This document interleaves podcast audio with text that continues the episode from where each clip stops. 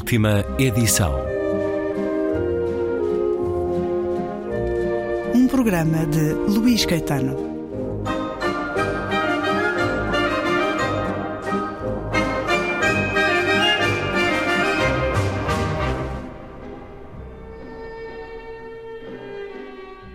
Após seis semanas de tratamento, o Dr. Semperweis submetia todos os doentes a rigorosos exames. Depois de ter auscultado demoradamente os pulmões de Weinitz, um exame fatalmente enfadonho, o médico parecia estar bastante satisfeito. Poderia despir-se todo? perguntou. Weinitz estava de pé à sua frente apenas com as ceroulas que lhe davam pelo joelho. De cambraia, finas, macias, o pai comprara-lhe uma dúzia delas, além de roupa interior de algodão e quatro camisas novas e um colete avermelhado bastante elegante a condizer com as calças, talvez um pouco fora de moda, conforme agora lhe parecia. Aliás, a roupa interior também lhe parecia agora um pouco antiquada, se comparada com a dos outros pacientes do resto da Europa que via durante os tratamentos com água, inventados pelo Dr. Knipp. Não posso, respondeu com grande determinação, o que transpareceu no seu rosto. O doutor Semperweis, que ordenava os instrumentos para examinar a garganta, voltou-se espantado. O que disse? Que não posso? E porquê, se o senhor está no médico? Por motivos religiosos, gaguejou ligeiramente Weinitz. O senhor é católico e os católicos despem-se à frente dos médicos. Mas é complicado. Selvagens, rematou o doutor Semperweis, passado um instante. Não tenho paciência para vós. Como quereis curar-vos com métodos modernos se não quereis mostrar o rabo? Weinitz ouvia tranquilamente, como se já estivesse habituado. Podia-se até ficar com a impressão de que compartilhava a indignação com o médico. Devia pô-lo daqui para fora. Vamos é tratar-se com os conjuros e bruxas. Weinitz quedou-se dignamente em silêncio. E é um certo do novo romance de Olga Tokarczuk, Empúzio, que a Cavalo de Ferro acaba de publicar.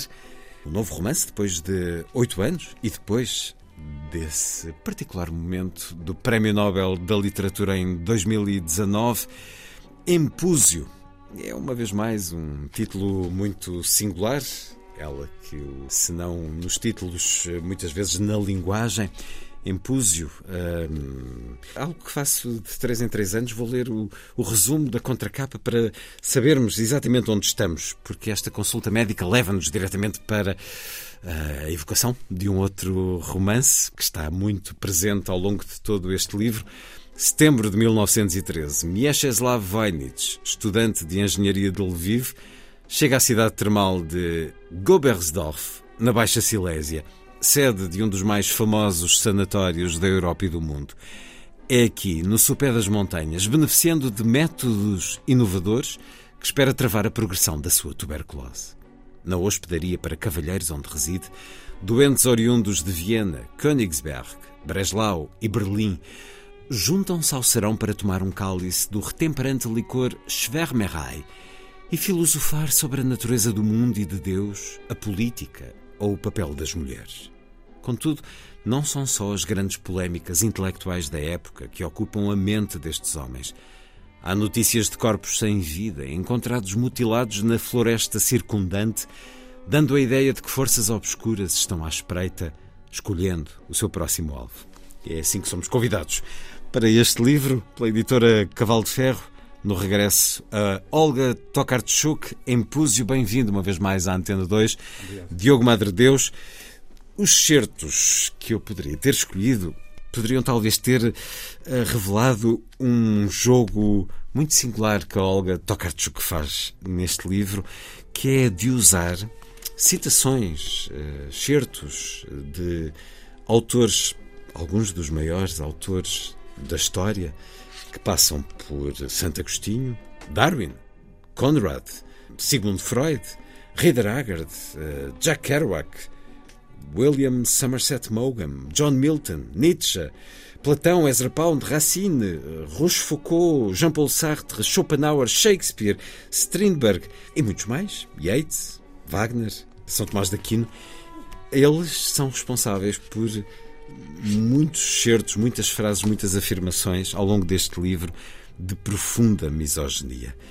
Não sei porque é que ela terá tomado esta opção, mas dá-nos um livro muito singular, depois com esta presença óbvia da Montanha Mágica, também de alguma evocação dos contos maravilhosos, com este mistério na floresta, com este terror, este medo escondido. Que livro é este que Olga Tokarczuk nos dá, Diogo Madre Deus? Grande regresso ao romance da, da, da, da Olga Tokarczuk.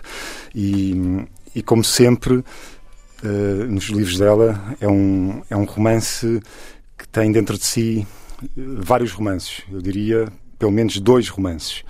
Uh, o primeiro é esse, à superfície, uh, as primeiras páginas, quando o leitor o, o, o, inicia a ler. Quase que parece um pastiche da Montanha Mágica. Temos a mesma atmosfera, a atmosfera fim secular, do século XIX, na viragem para o século, para o século XX. Temos um grupo de homens mais ou menos contemporâneos, de uma certa de um certo estrato social que, que discute os problemas do mundo e, e, depois descobrimos, uh, uh, já foi aqui revelado no final, que essas frases feitas uh, de profunda misoginia são, são, são de grandes pensadores e também eles homens, também eles pertencentes a um, um certo estrato social. Uh, mas depois há de facto esse mistério uh, uh, e esse, esse, tom de, de, digamos, suspense e de thriller, não é? Que, que, que a Olga Tokarczuk imprime muitas vezes nos seus romances. Eh, que responde ao subtítulo. Este romance tem um subtítulo que é eh, Romance de Terror Naturopático. Há uma história de Há uma história, aqui, há uma história, mais do que fantasmas, há uma história de terror, de corpos que Sim. são mutilados, de forças estranhas que, que se espreitam e que e, uh, de forças irracionais. E, e é o segundo romance, que está dentro do, do primeiro. À superfície temos estas conversas uh, racionalismo do mais puro, e depois uh, há um rio subterrâneo de, de, de, profunda irracionalidade que vai para já beber ao uh, diretamente à, ela cita é uma fonte à, ao, às rãs da peça de teatro rãs de Aristófanes, ou seja o impúzio aqui é a conjugação de uh, de um lado uh, uh, uma figura mitológica que aparece citada. É uma, uma, mulher que assume várias é, formas é, femininas. É um ser mitológico que vem animais, do averno, sim. portanto, um ser infernal que se transforma Uh, e, e, que persegue os homens e muitas vezes transforma-se em mulher, outras vezes em besta, em animal uh, assustador.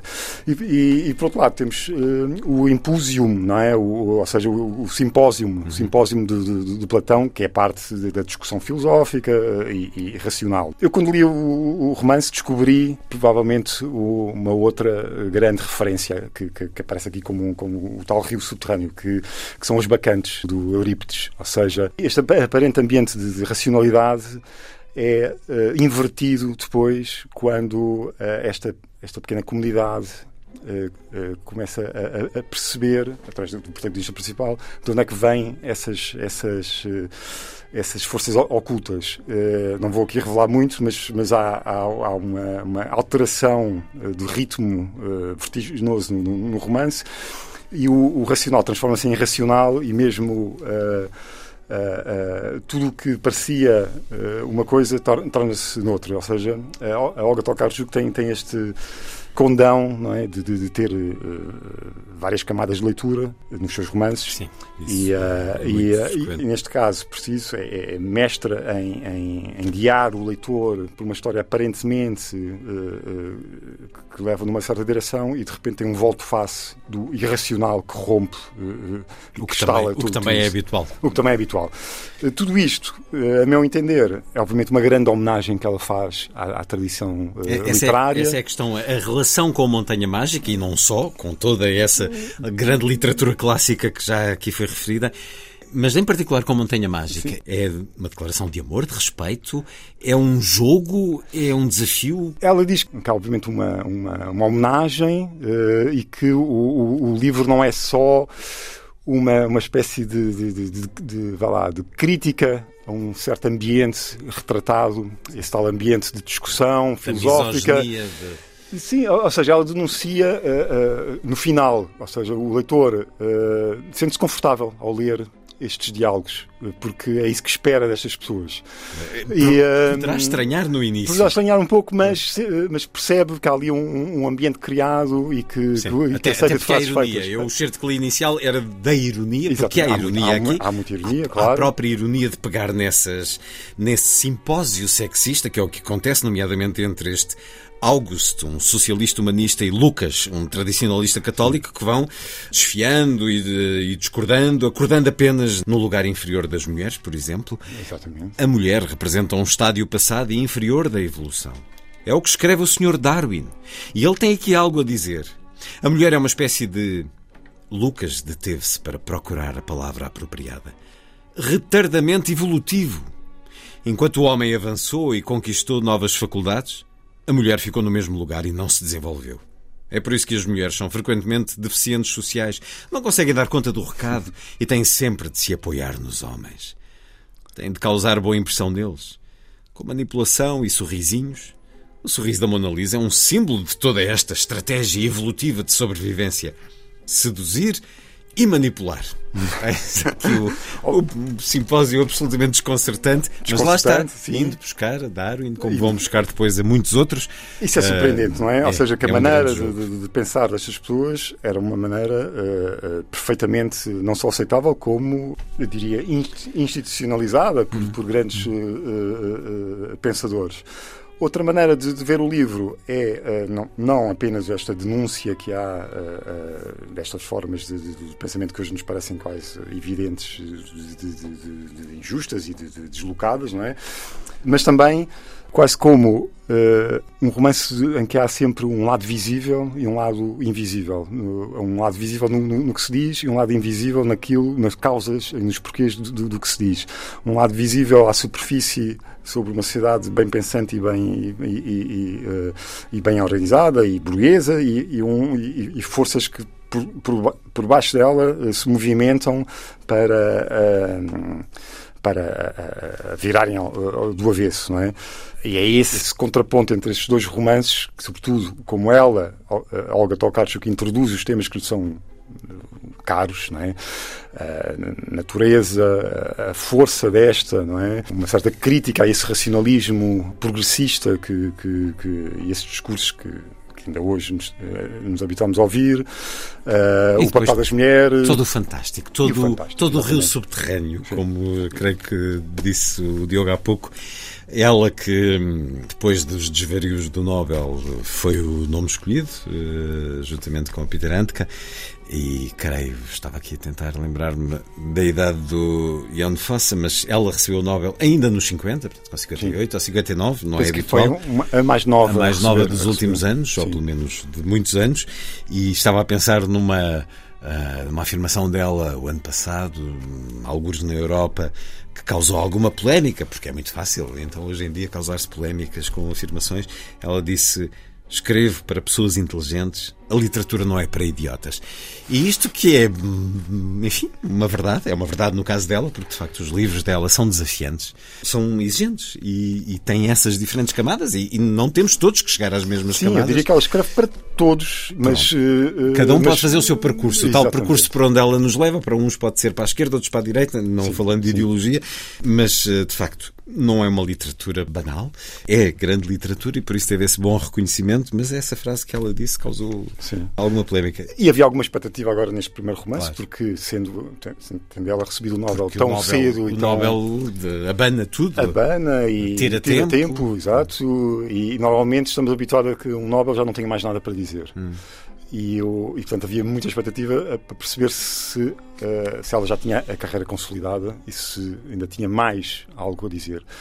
E, e depois aparece este romance, que, que, do meu ponto de vista, acrescenta à obra dela. Ou seja, percebe-se que a Olga Tokarczuk não só tem ainda coisas para dizer, como tem, uh, tem ainda um, um, coisas novas para dizer. Este romance é, é para quem uh, já leu os romances que, que, que, estão traduzidos, não é? Uh, acrescenta coisas ao viagens, ou seja, foge desse, desse articularismo, desse, desse, desse, modelo tão articulado de micro, micro relatos, também eles racionalmente pensados. Trabalhados trabalhados. Foge de, de, do, do, romance do, do, do sobre, eh, sobre os ossos dos mortos. e acrescenta, ou seja, é um romance que parece tradicional, mas que brinca com, com, a própria forma do romance tradicional e que, lá está, um, quanto mais culto e mais inteligente for o leitor, mais descobre o jogo uh, e se diverte com, com, com a autora. Sim. Há esse sorriso, que é um sorriso dela também. Tivemos a oportunidade de a conhecer o ano passado, em Óbidos, no Fólio. Infelizmente não, não consegui entrevistá-la porque ela ficou doente no último dia. Ela própria tem esse sorriso, essa forma. Sim, uh. E a própria imagem é sim, muito alegre, muito colorida. A literatura que ela nos dá, de alguma maneira, tem também esse, de muitas maneiras esse sorriso. Impúzio é o novo romance da Olga Tokarczuk. Acabou de chegar às livrarias. A chancela, uma vez mais, da Cavalo de Ferro, que há poucos anos eh, nos deu viagens, conduz o teu arado sobre os ossos dos mortos. Outrora e outros tempos, casa de dia, casa de noite, histórias bizarras. Este, tal como creio que todos os outros, a tradução é de Teresa Fernandes Siatkiewicz, tradução do polaco, eh, sempre se procurou também nesta chancela, com 20 anos, Cavalo de Ferro. Faz este 20, 20 anos. 20 anos. Parabéns, Diogo Madre Deus. Obrigado. Impúzio, de Olga Tokarczuk, livro que nos foi apresentado pelo editor Diogo Madre Deus.